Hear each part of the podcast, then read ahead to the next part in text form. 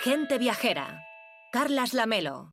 ¿Qué tal? Muy buenos días, bienvenidos a Gente Viajera. Hoy les mando la postal sonora desde una de las ciudades santas de la cristiandad.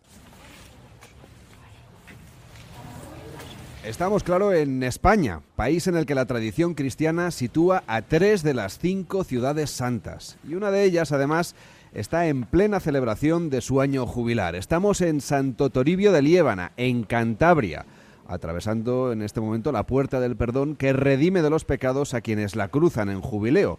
Como el resto de las puertas santas del mundo, requiere de un ritual que en este caso además es muy sencillo. Solo hay que franquear el arco de piedra habiendo rezado un Padre Nuestro, el credo y una oración por el Papa. Además hay que confesarse e ir a misa el mismo día, o bien cuando se peregrina el día que se llega aquí, o en los 15 días anteriores o posteriores. Cada uno puede organizarse como mejor le parezca. Una indulgencia explicada, ya lo ven, en muy pocos pasos. Lo que llama la atención de este lugar es que custodia un pedazo del patíbulo en el que murió crucificado Jesús de Nazaret. Y no es un pedazo cualquiera, es el más grande que hay en el mundo.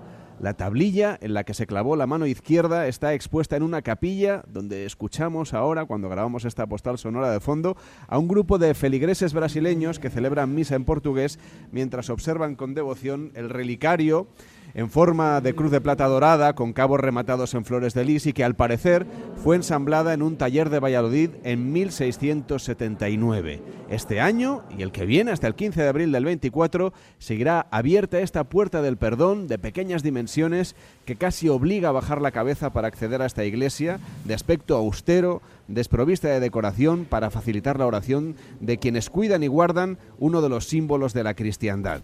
Desde Cantabria, frente a un pedazo del Lignum Crucis, les mando hoy la postal sonora de gente viajera.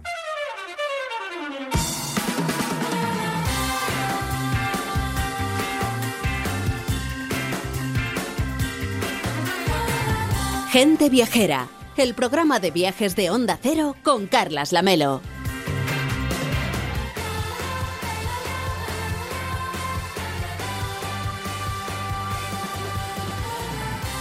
A las 12 y 9, a las 11 y 9 en Canarias. Hoy Gente Viajera se emite en directo desde el monasterio de Santo Toribio de Liébana. Estamos en Cantabria. Aquí se custodia la reliquia más grande del mundo del Lignum Crucis, el madero con el que se crucificó a Jesús de Nazaret. Estamos además en plena celebración del año jubilar lebaniego, con la puerta del perdón abierta a los fieles y estamos aquí con el patrocinio de la Consejería de Cultura, Turismo y Deporte del Gobierno de Cantabria. Y estamos también con Víctor Herranz. ¿Qué tal, Víctor? ¿Cómo estás? Buenos días. Muy buenos días, Carles. En mitad, además, de una ciclogénesis explosiva que está azotando el norte de España, con vientos huracanados, atravesando desfiladeros, puertos de montaña, luchando contra la lluvia, el viento, la nieve. Bueno, puede parecer una exageración, tampoco ha sido para tanto llegar hasta aquí, ni mucho menos, pero mm, Víctor Herrán le ha puesto un poco de literatura para ponerle épica a esta peregrinación que hemos hecho en coche nosotros. Peor los peregrinos que han llegado esta mañana caminando, Víctor. Desde luego, quizá lo más difícil fue decidir cuál era el mejor camino a seguir, ya que para llegar a Liébana solo hay tres caminos, el del puerto de Piedras Luangas, que es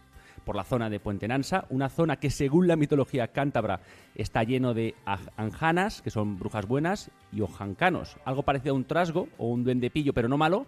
También está la opción del desfiladero de la Armida, que al estar en obras estaba regulado por semáforos hasta nuevo aviso por el ensanchamiento de la carretera, y la del puerto de San Glorio, que es por donde al final pasamos. Fue un paso espectacular en el que nos encontramos nieves intensas, verdes praderas, frondosos bosques y alguna que otra vaca en medio de la carretera ideal para ir despacio y disfrutando de la carretera con calma. Una carretera estupenda. Enrique Domínguez Uceta, ¿cómo estás? Buenos días. Muy buenos días, Carlas. Además, una zona que yo sé que a ti te gusta especialmente venir por aquí. Bueno, yo suelo decir que esto es uno de los paisajes más bonitos de España, sobre todo cuando después de remontar los puertos por los que tienes que acceder aquí, pues te encuentras eh, todos esos mm, eh, valles eh, con las vacas pastando que son realmente idílicos. Sobre todo mm, esa gradación que va desde, desde el fondo de los valles subiendo por las praderas y luego viendo los bosques y finalmente esa roca gris que está coronada por las nubes. La verdad es que los paisajes no pueden ser más agradables y sobre todo que la presencia humana, la presencia de los ganaderos y, del ganado, pues te da la sensación de un paisaje hermosísimo pero humanizado. La verdad es que es una belleza. Está con nosotros también el padre José María Lucas, que es el guardián del monasterio de Santo Toribio de Liébana. ¿Cómo está? Buenos días. Buenos días, bienvenidos. Y le agradecemos porque a esta hora, mientras nosotros hacemos el programa, se está celebrando la misa del peregrino, que ha empezado a las 12. Exactamente, la misa del peregrino en este monasterio siempre durante todo el año a las 12. Eh, hacemos la acogida de, de los peregrinos en la Puerta del Perdón, eh, entran cantando a la iglesia eh, y se celebra la Eucaristía. Y en este momento, como decíamos, está celebrando. ¿Cuánto dura más o menos la, Eucaristía? En torno a 40 minutos y luego, finalizada la Eucaristía, los peregrinos que quieran pueden pasar a hacer eh, la veneración a la reliquia de la cruz. Se expone para que los peregrinos pasen, la vean de cerca y hagan un signo, eh, un gesto de veneración o adoración a la reliquia. Y ustedes atienden, claro, a todos los peregrinos que llegan por aquí, que hemos visto que son unos cuantos. Pese al día, ahora ha mejorado mucho, ha salido el sol, pero hace un rato lloviznaba. Sí, atendemos a todos los peregrinos que vienen bueno, andando de los distintos caminos de peregrinación que hay este, a este monasterio y peregrinos que vienen pues también en autobuses, excursiones programadas, parroquias. Eh, todas las personas que vienen aquí eh, son bienvenidas. ¿Y cómo es la responsabilidad de custodiar, como decíamos, el fragmento de la cruz donde murió Jesús de Nazaret, el más grande que hay en el mundo? Bueno, es una responsabilidad eh, que yo la percibo como un regalo, porque esta reliquia, este símbolo, el símbolo fundamental del cristianismo, eh, atrae a muchas personas. Eh, esta reliquia, aparte de lo que me pueda decir a mí personalmente, es también un punto de encuentro, de comunicación, de diálogo con tantísimas personas que vienen con intereses diferentes o con mm, sensibilidades diferentes, eh, bueno, que permite entrar en comunión, en diálogo con esas personas.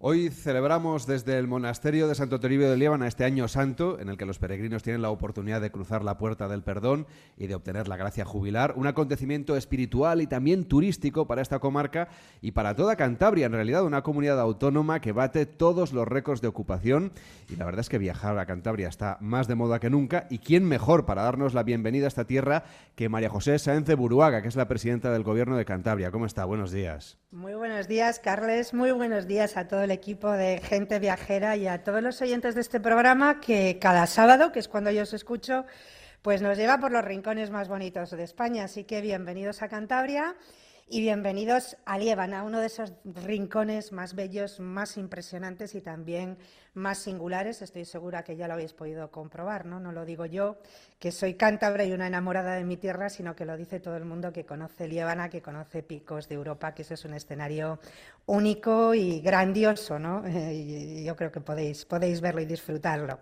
Vamos a un testimonio auténtico de toda esta vivencia que usted nos está explicando. La verdad es que los paisajes de Cantabria son espectaculares y aunque es verdad que hemos venido en un fin de semana con el tiempo algo revuelto, eh, yo creo que está especialmente preciosa para recibirnos a todos. ¿eh? Efectivamente, además eh, a mí me da envidia porque estoy segura, no puedo acompañaros hoy, pero estoy segura que ahí en Santo Toribio y en Liébana hace un poquito mejor con ese microclima templado, que siempre es más templado del que tenemos aquí, pero es un escenario único, es un paisaje grandioso, altas y enormes montañas, pero también al mismo tiempo asequible, cercano, con esos pueblecitos pequeños, tranquilos, llenos de encanto. Liébana es naturaleza, estáis en el corazón de los picos de Europa, es muy conocido por eh, los senderistas, los montañeros, los escaladores, es historia una historia mmm, que tiene en el Año Santo, en el Camino Lebaniego, el punto de encuentro de miles de peregrinos de todo el mundo. Y es muchas cosas más, pero sobre todo también lo veréis, es gastronomía. Yo creo que pocos lugares han sabido poner en valor, eh, tan en valor lo suyo, como es el cocido lebaniego, el orujo, los quesos, los dulces, los vinos, toda esa cantidad de productos de aquí que se ponen encima de la mesa y es todo lo bueno de esa tierra, ¿no? Es gente muy acogedora, es gente muy emprendedora y es una tierra que enamora y este año además tierra de júbilo, porque lo has dicho muy bien, estamos viviendo eh, pues un año y un acontecimiento muy especial como es el año santo eh, lebaniego, ¿no? que empieza siendo una celebración eh, de origen medieval, ya tiene más de 500 años de historia, de antigüedad, de tradición cristiana que convierte Líbano en un destino internacional de peregrinos, como sucede con el Camino de Santiago, pero que también es cierto, ha ido ganando peso, ha ido ganando terreno como un acontecimiento no solamente religioso, sino también cultural, turístico, social, económico. Eh, y bueno, pues es muy importante para hacer resonar el nombre de Líbana y para hacer resonar el nombre de, de Cantabria en el panorama nacional e incluso e internacional, ¿no? Hoy nos cuentan que viene muchísima gente, por ejemplo, hay autocares que están llegando ya hasta ahora, acaba de empezar la misa del peregrino, coincidiendo con la hora de inicio de este programa, pero el año jubilar continuará, como decíamos, hasta el 14 de abril. Y en realidad el camino lebaniego se puede hacer siempre, sea o no año jubilar, ¿verdad? Efectivamente. El camino lebaniego para algunos es eh, devoción, para otros es una tradición, para otros es cultura y historia. Yo creo que hay tantos caminos como peregrinos y como formas de, de vivirlos, ¿no? La belleza del recorrido, la naturaleza, el mundo del arte, que, pues, bueno, Ahí hay un románico maravilloso, está Santa María de Leveña, ¿no? Eh, pero es muy importante porque, porque es verdad, estamos eh, en, la ruta de llegada a uno de los cuatro lugares santos de la cristiandad. Solo en cuatro lugares del mundo se puede ganar el jubileo, que son Liébana, Roma, Jerusalén y Santiago de Compostela. Es un acontecimiento, como digo, excepcional, de mucho interés eh, público y, mm, efectivamente nosotros estamos trabajando trabajando porque requerimos un cambio de enfoque y de planteamiento en este momento. Mm, tenemos que abandonar la acción puntual, esa mirada a corto plazo, ese eh, promocionar el año jubilar hacia adentro para proyectar el año santo, el camino lebaniego de una forma mucho más permanente, con actuaciones de carácter estructural y darle proyección nacional e internacional. Es un activo cultural y un recurso eh, turístico de los más potentes que tenemos en Cantabria y, por lo tanto, eh, queremos eh, trabajar el camino también después de que se cierre la puerta del perdón. El camino sigue y que el próximo año santo que nos tocará, si yo no estoy equivocada, allá por el 2028, pues sea eh, un año para culminar trabajo, ese trabajo estructural que se va haciendo de manera continuada a lo largo de cuatro, cinco o seis años, que sea para poner la guinda del pastel y que no sea siempre el punto de arranque. Yo creo que hay un modelo a seguir de una labor hecha a lo largo de los años que podemos imitar perfectamente, que es la que ha hecho la Junta de Galicia con el eh, año Sacobeo, con el Camino de Santiago y que eh, nos obliga a trabajar, como digo, a largo plazo con acciones más estructurales, cuidar de los albergues, de la señalización, de las mejoras de servicios en ese camino eh, y, ver que ese es un recurso con una enorme potencia y que hay que promocionarlo adecuadamente también hacia el exterior por eso es muy importante lo que vais a hacer hoy, lo que hace gente viajera, que es poner el año jubilar Liébana y el camino mm, lebaniego en el mapa y en el panorama nacional y promocionarlo, como digo, adecuadamente y durante, mm, eh, bueno, eh, como hacemos con el resto de recursos, de manera continuada, ¿no? Eh, Hay una cosa importante en, cuanto a la promoción turística, que es evidente que todos los destinos quieren atraer a muchos viajeros, pero luego hay que gestionarlo en el día a día. En un territorio como Cantabria, eh, supongo que también es un dilema, ¿no?, qué hacer con el crecimiento turístico y cómo gestionarlo bien. Efectivamente, ¿no? Yo creo que mm, Cantabria está de moda, lo decías al principio, el que nos conoce se enamora y vuelve. Estamos pulverizando todos los registros y las cifras de visitantes baten los récords de los últimos años. La pandemia hizo que el turismo nacional volviera la mirada hacia el norte, no tanto hacia la ciudad de Santander, que ya es una potencia turística, o hacia las zonas de costa, como a la Cantabria rural y al interior. El cambio climático ha venido influyendo muchísimo. Nos hemos convertido en un refugio climático. Yo digo la Canarias, otros dicen la Málaga del Norte, con temperaturas suaves, donde tú disfrutas del verano, pero se puede dormir, que es muy importante y esto es calidad de vida. Y lo demás lo pone Cantabria, ¿no? Es una región encantadora en el sentido literal del término, con gente acogedora, con atractivos de todo tipo, tienes Altamira, tienes nueve cuevas que son patrimonio de la humanidad, tienes un patrimonio natural impresionante, tú puedes estar haciendo senderismo en montañas de 2.000 metros y en menos de una hora bañarte en el mar Cantábrico, o sea, lo tenemos... Mm, eh, todo y la actividad turística para nosotros es muy, muy importante y tiene mucho peso en nuestra economía, en, nuestro empleo regional. Estamos repletos, estamos de moda, pero afortunadamente no estamos masificados. Pero sí tenemos ya que empezar a prepararnos, tenemos que anticiparnos, yo te diría que prevenir y tomar medidas para evitar que esa masificación o que un turismo descontrolado y poco sostenible pues castigue nuestro territorio, eh, nuestra tranquilidad, eh, nuestra hospitalidad, nuestros valores ambientales y nos haga perder calidad. Yo creo que hay que actuar para ordenar y regular las cosas con un equilibrio razonable que haya una oferta plural, que pueda venir eh, mm, todo el mundo que quiera y de todos los públicos, pero con unas reglas claras del juego en materia mm, fundamentalmente de la regulación de las viviendas turísticas o de las autocaravanas, que ya son tensiones que empezamos eh, a padecer, ¿no? Entonces eh, hay que trabajar en eso y en eso estamos eh, para mm, no matar la gallina de los huevos de oro, ¿no? Como decimos nosotros. Hoy charlando con la presidenta del Gobierno de Cantabria, con María José Sáenz de Buruaga, que no ha podido estar en directo con nosotros en Liébana porque está en Santander en otro acto muy importante que es la entrega de la medalla de oro de la ciudad a nada más y nada menos que la Cruz Roja, que un papel tan importante está desarrollando siempre y estos días lo vemos incluso en zonas tan importantes eh, desde el punto de vista de la actualidad como es eh, la zona de, Gaza. Hasta la próxima. Que vaya muy bien y gracias por darnos esta bienvenida a Cantabria. Buenos días. Eh, muchas gracias a vosotros y que disfrutéis muchísimo de Líbana y de, su gente y del ambiente que se vive. Y no os olvidéis que el próximo fin de semana, seguro que hablaréis de ello, tenemos una cita en el calendario importantísimo, festiva, en el mes de noviembre, que es la fiesta del Orujo, donde celebramos pues eso, eh, eh, lo nuestro y todas esas cosas eh, tan maravillosas que, se hacen en esa tierra lebaniega, ¿no? nuestro, nuestro orujo y es un ambiente extraordinario. Con Carmen Machi me parece que este año como personalidad de relieve y orujera mayor. Muchísimas pues gracias a vosotros. Enseguida lo contamos aquí en Gente Viajera. gracias.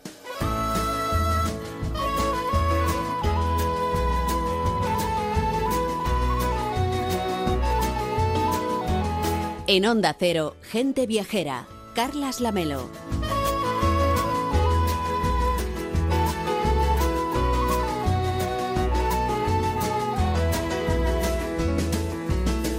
Por tu altiva roca arañando el cielo, por tu vivo cierzo como blanco velo, por tu orujo bueno, por tu uva y vino, por el peregrino que hace camino. Hoy Gente Viajera se emite en directo desde el monasterio de Santo Toribio de Liébana. Estamos en Cantabria en conversación con el padre José María Lucas, guardián de este monasterio de Santo Toribio de Liébana, que como les contábamos es donde se alberga, donde se guarda este fragmento de la cruz de Jesús, el más grande que hay en el mundo. Está abierta además la puerta del perdón en este año santo lebaniego hasta el próximo 14 de abril de 2024, pero eh, los franciscanos no llevan aquí tanto tiempo. Desde el año 1961 habitan este monasterio que desde el siglo VI alberga esta gran parte de la historia de la comarca. ¿Podemos contarle a los oyentes, padre, cómo fue la llegada de Santo Toribio en su día y luego la llegada de, su orden, de los franciscanos? Eh, Santo Toribio, eh, hay dos Toribios en esta historia. Mm. Primero Toribio el monje, Toribio de, de Palencia, que es el que funda el monasterio, el primer monasterio llamado Monasterio San Martín de Turieno, lo funda aquí en el siglo VI, y hay un segundo Toribio, Toribio de Astorga, que es el que en el siglo V eh, trae la reliquia de la cruz de Jerusalén eh, a España por motivos de protegerla de las tensiones internas que se vivían en Jerusalén. Eh, en principio, los primeros monjes que habitan este monasterio son lo que llamamos monjes hispánicos, que seguían la regla de San Fructuoso seguramente, o una que se habían dado ellos, y en el siglo XI vienen los benedictinos, que están aquí en este monasterio de, hasta la exclaustración, en 1835.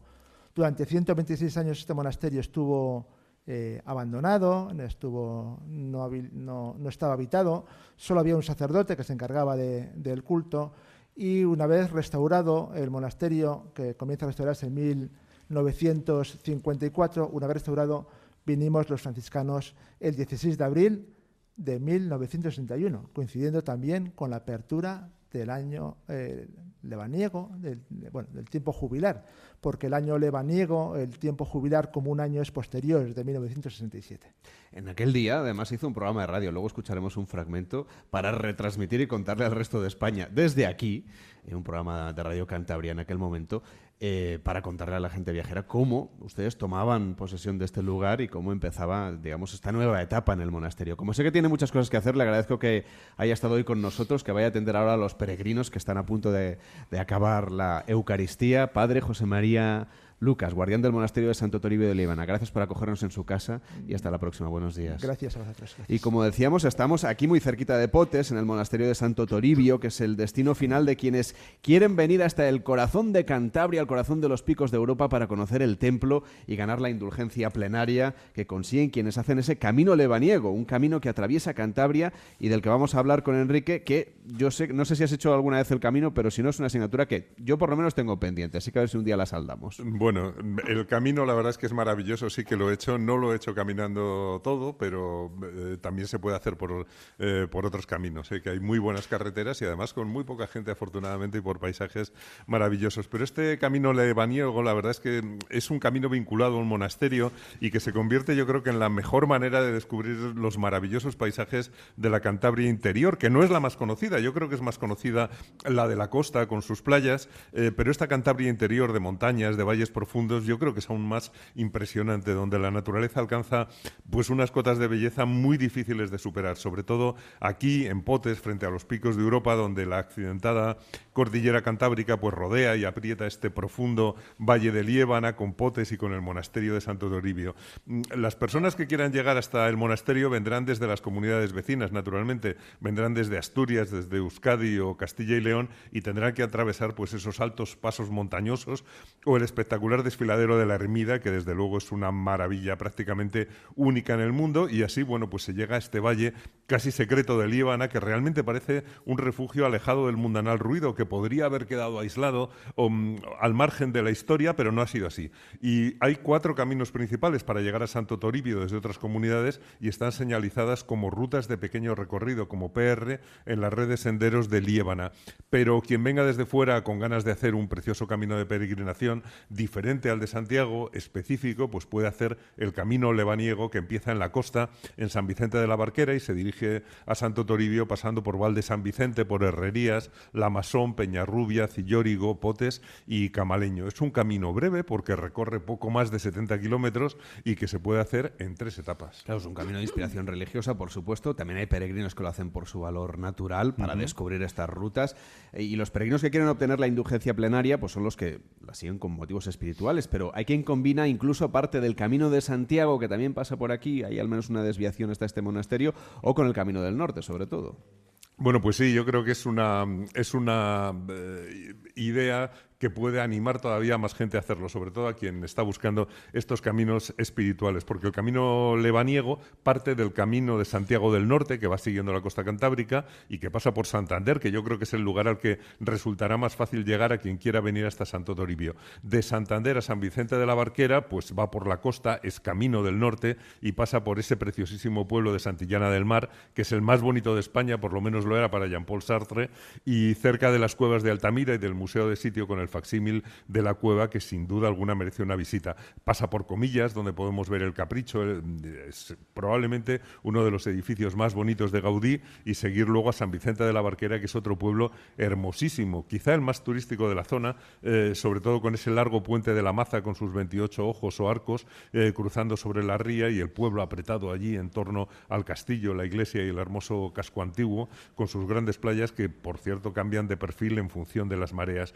Tanto si llegas a San Vicente de la Barquera desde Euskadi como si llegas desde Asturias, pues la ciudad aparece abajo, eh, la ves desde lo alto junto al puente y al río. Es un pueblo con un patrimonio imponente, con una interesante arquitectura eh, popular y, bueno, la verdad es que viendo el puerto pesquero, viendo las redes, viendo los restaurantes que tiene, las playas, pues es como si el pueblo prácticamente condensara todos los alicentes que puede tener un, lugar eh, marinero en, la costa cantábrica. La verdad es que es, es una belleza. Y luego, naturalmente, también es el centro del Parque Natural de Ollambre, con todo su conjunto de aguas dulces, de humedales y de vegetación. La ciudad es importante desde tiempo romano, es conjunto histórico-artístico.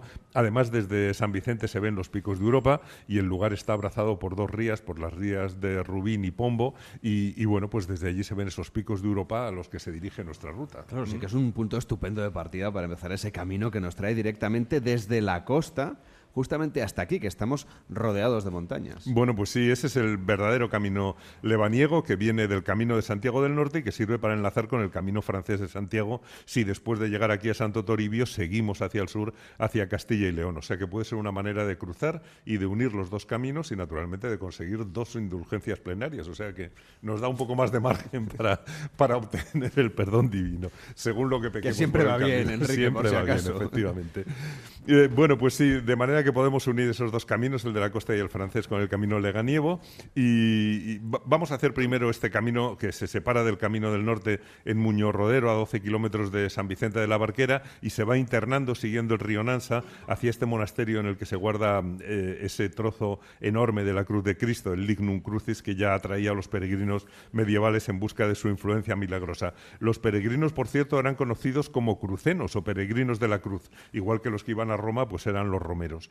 Eh, el camino empieza tranquilo, bastante horizontal, luego se va poniendo bastante cuesta arriba y llega a sitios tan bonitos como sobre la Peña, se va internando en estos paisajes verdes de pastos y de bosques coronados por las altas rocas desnudas de, las cumbres de color gris. En la fuente hay una encantadora iglesia románica también, la de Santa Juliana, con una sencilla portada coronada por la espadaña y todo el camino va ofreciendo imágenes del esplendor natural de, de la montaña eh, cántabra con esas vacas pastando mansamente, algunas de ellas tudancas, que es la raza autóctona de aquí, y, y con los ganaderos pues siempre vigilando un poco la posible presencia cercana de los lobos y de los osos, sobre todo los que tienen ovejas, eh, la verdad es que a veces eh, lo pasan mal para defender su ganado. Lo que está claro es que el camino lebaniego va alcanzando altura y se adentra en este paisaje que ahora vemos de los picos de Europa. Bueno, sí, el camino que estamos siguiendo en realidad es de tres etapas. La primera llegaría hasta Cedes, son casi 24 kilómetros, los más llanos. Luego la segunda etapa, eh, la de los paisajes de montaña, tiene solamente 15 kilómetros, llega hasta Cicera, bastante arriba, aunque todavía queda la tercera etapa que se inicia también con una subida en un paisaje ya precioso, prácticamente metido entre las montañas de un verdor pues abrumador, paisajes idílicos hasta los que te eh, vas avanzando, te asomas al valle del río Deva, con el río en la parte baja, los picos de Europa en la parte de arriba, y luego se baja un poquito y se vuelve a subir ya el último tramo antes de bajar hacia Potes. Al principio se pasa junto a la iglesia de Santa María de Leveña, que mencionabais antes, que es la maravilla del arte prerrománico en Cantabria, pequeñita pero compleja, muy bien articulada, que vale la pena visitar. En Cabañes es también un pueblo muy agradable y en Pendes hay un grupo de castaños milenarios que también merece una visita y detenerse a contemplarlos. Y aquí cerca, en Tama, pues está el imprescindible centro de interpretación del Parque Nacional de los Picos de Europa. Y ya pues se llega a Potes, que es un pueblo espectacular con sus puentes, con sus torres, con un interesantísimo casco antiguo y mucha animación, porque es capital de la comarca de Liébana, además de, mm, de un sitio de paisaje impresionante por los altos picos de Europa que tiene enfrente, donde ayer nos hacíamos una foto que está colgada en redes. Y que ahora mismo estamos viendo también. y Lo que es- tenemos aquí es que delante, Es realmente sí. espectacular porque estamos haciendo el programa desde este monasterio y nos acompaña también Eva Guillermina Fernández, que es consejera de Cultura, Turismo y Deporte del Gobierno de Cantabria. ¿Cómo está? Buenos días. Buenos días. Bueno, es un gran año para Liébana, pero también para toda Cantabria. ¿Cómo se está viviendo esta celebración del Año Santo Jubilar que se alargará hasta el 14 del mes de abril del 2024? Hasta el 16, exactamente. Bueno, la celebración sí, me han dicho que, Sí. que la puerta del perdón estará abierta hasta el día 14 solamente. Eso es. Em, pues está viviendo, como siempre, con muchísima ilusión, porque un año jubilar es una efeméride que no eh, sucede anualmente, como saben, y por lo tanto, pues cada, cada vez que ocurre em, es una ocasión única que cada uno vive a su manera, dependiendo de, sus creencias, lógicamente. Quienes son creyentes, pues tienen una emoción eh, especial, sienten que se abre una vía de esperanza, pero como muchos peregrinos, pues llegan hoy por otras razones, pueden ser espirituales, turísticas, de naturaleza, y para todos ellos, sin duda, es una ocasión única de disfrutar de un entorno preñado de historia y de naturaleza. La pudimos ver hace poco en el acto de hermanamiento con Palencia sobre el camino lebaniego castellano hace unos días. Es una manera también de, unir territorios y de preservar diferentes vías de hacer este camino lebaniego. Efectivamente, el camino lebaniego más conocido es el que nos acaban de contar, pero hay otras otros caminos. Al final los caminos son los que uno emprende desde que sale de su, de su casa hasta que llega al, lugar de peregrinación. Pero en concreto el, que hemos em, puesto en valor la semana pasada con este hermanamiento es el que parte de la catedral em, de Palencia y atraviesa su territorio y luego por Piedras Luengas baja por Pesaguero hasta llegar aquí a, a y que es quizá un camino menos conocido que, que este del que estamos hablando, pero también lleno de historia y de belleza. Y una vez llegan aquí los peregrinos, ¿cómo contribuye el camino lebaniego y el hecho de que esté funcionando todos los días del año, sea o no sea año jubilar, para el desarrollo de esta comarca? Pues los peregrinos siempre necesitan donde alojarse, necesitan eh, donde comer. Además, una persona que ha venido en peregrinación puede más adelante ser también un turista, atraer a su familia, hablar a otros posibles peregrinos, a otros amigos. Por lo tanto, em, las rutas de peregrinación son también em, rutas turísticas, rutas culturales. Em, tienen muchas dimensiones, muchas vertientes que, son, que tienen también un impacto económico no solamente en el momento en que se está produciendo ese camino de peregrinación, sino también con posterioridad. Y esto para la comarca es muy importante. Enrique, esta es una comarca, la de Liébana, que tiene mucho que ver desde el punto de vista artístico, sobre todo en Potes, que está muy cerca de donde estamos, y por supuesto este monasterio. Bueno, sí, sin duda. Potes tiene un carácter de conjunto casi medieval, con sus callecitas estrechas, sus casas de piedra con tejados de teja asomadas al cauce del río, sus desniveles, sus arcos de piedra. Eh, y y, bueno, sobre todo por los puentes que le dan nombre, eh, porque está construida la, localidad de Potes en la confluencia de los ríos Deva y Quibiesa. Potes se conoce también por sus torres fuertes del siglo XV, sobre todo por la del Infantado que acoge el ayuntamiento y la torre de Orejón de Lama. Y si queremos asomarnos a la oficina de turismo, pues vamos a la antigua iglesia de San Vicente, iniciada en el siglo XIV. O sea que esto efectivamente tiene una larga tradición. Fíjate que no estás hablando todo de la Edad Media, que casi se ha conservado en el tiempo. No es como una cápsula del tiempo, todavía tiene ¿no? una presencia muy importante, como si siguiésemos todavía en aquella época. Pues sí, es cierto. Y además yo en esto quiero transmitir una, una sensación muy especial. Y es que aquí se siente ese carácter de lugar remoto, de lugar aislado, que hizo que cuando los árabes ocuparon la península ibérica, pues muchos cristianos visigodos se encerraran en esta zona y trajeran sus emblemas y trajeran sus reliquias y sus tesoros religiosos. Y así surgieron aquí pues los monasterios cristianos muy antiguos de los siglos 8 y 9 y la zona pues se llenó de pequeños templos, de eremitorios, eh, donde los monjes se aislaban en plena naturaleza y aquí vivió y trabajó el famoso Beato de Liébana, un monje que tomó el hábito en Liébana y que escribió los comentarios del Apocalipsis que contribuyeron a extender la creencia de que el mundo estaba a punto de acabarse, aunque lo más valioso eh, del libro, eh, conocido como el Beato de Liébana, son esas ilustraciones de las copias de sus comentarios que son una maravilla de, de modernidad medieval, yo diría, y de calidad gráfica. Y entre mm, aquellas reliquias que llegaron en tiempos medievales, pues ese mayor trozo de la cruz con conservado en el que murió Jesucristo, eh, pero fíjate, yo destacaría sobre todo la sensación de que muchas veces los lugares que tienen una razón de ser religiosa también lo tienen en relación con la naturaleza. Por eso este camino es tan bello. La verdad es que es un sitio que es como remontarse a los orígenes, a un lugar de pureza y de belleza extraordinaria. Y, era muy interesante lo que nos estaban contando y es que este sitio eh, al que puedes llegar por motivos culturales y por el patrimonio que tiene Potes, pues luego resulta que se ha convertido también en una capital de los deportes de aventura durante el verano sobre todo y que está lleno de vida y de animación y de, y, de un esplendor natural que realmente se transmite cuando llegues aquí. La verdad es que es un lugar hermosísimo. Son las 12 y 39, las 11 y 39 en Canarias. Gente viajera en directo desde el monasterio de Santo Toribio. Estamos en Liébana.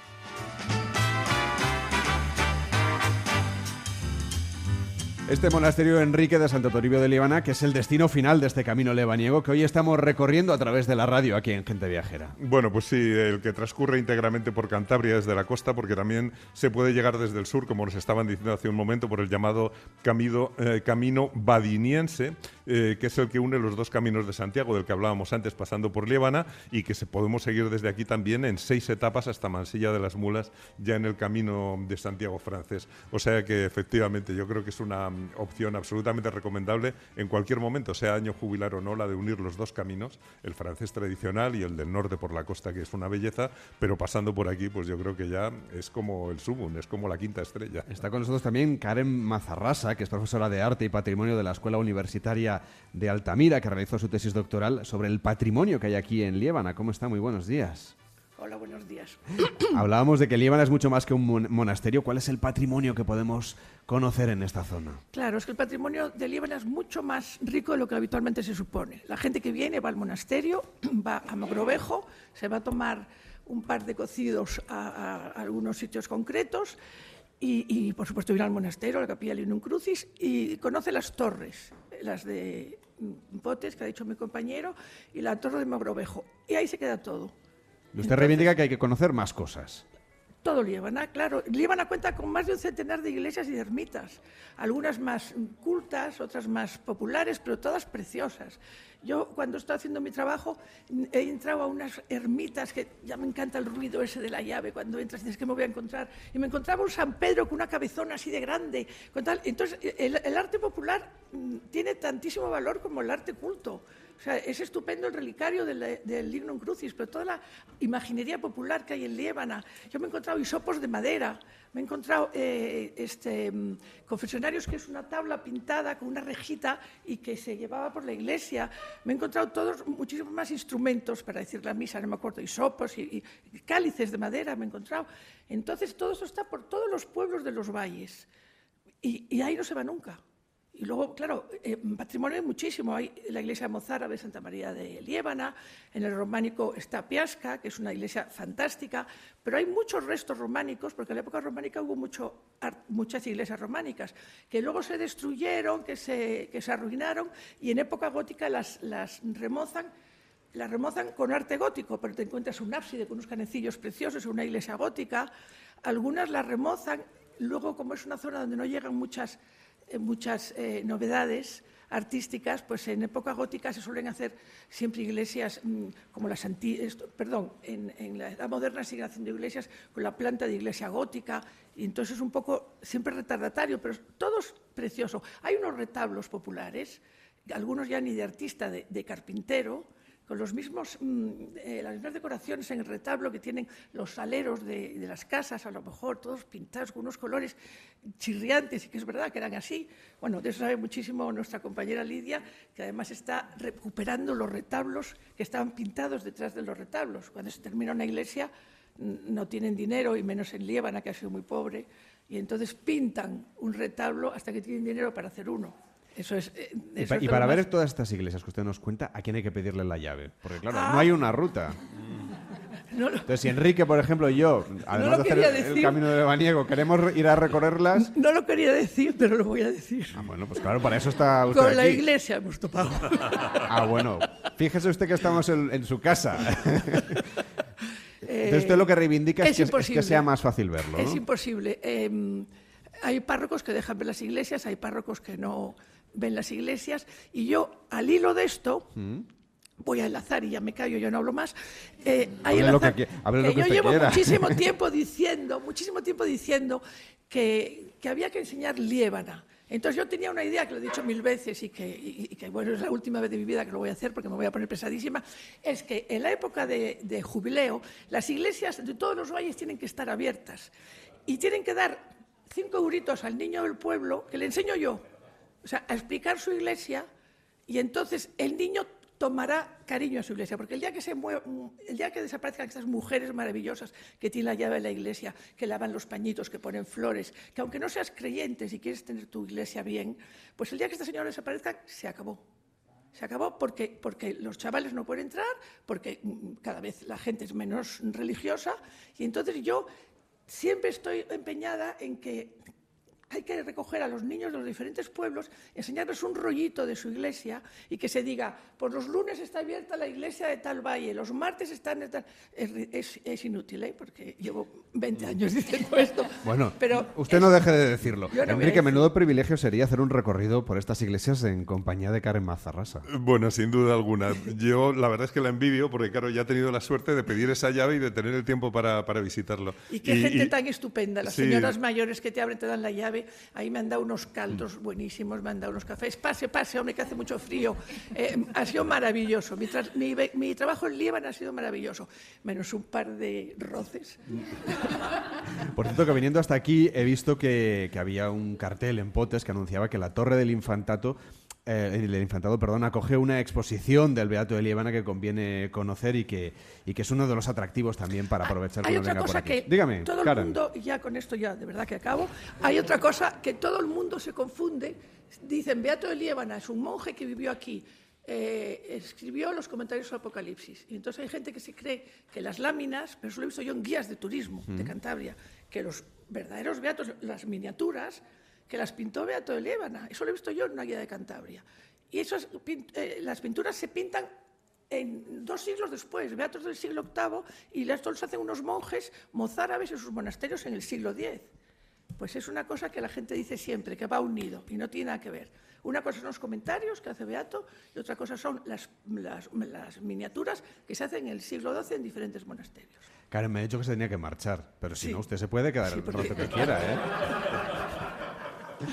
Bueno, pues que vaya muy bien hasta la próxima. Muy buenos días. Muchísimas gracias. Por cierto, nos acompaña también María Bulnes, que es investigadora y amiga del patrimonio inmaterial. ¿Cómo está? Muy buenos días también. Hola, muy buenos días. ¿Cómo, cómo llegan estas celebraciones religiosas a, a unir esta comarca, además de las iglesias, como nos comentaba Karen?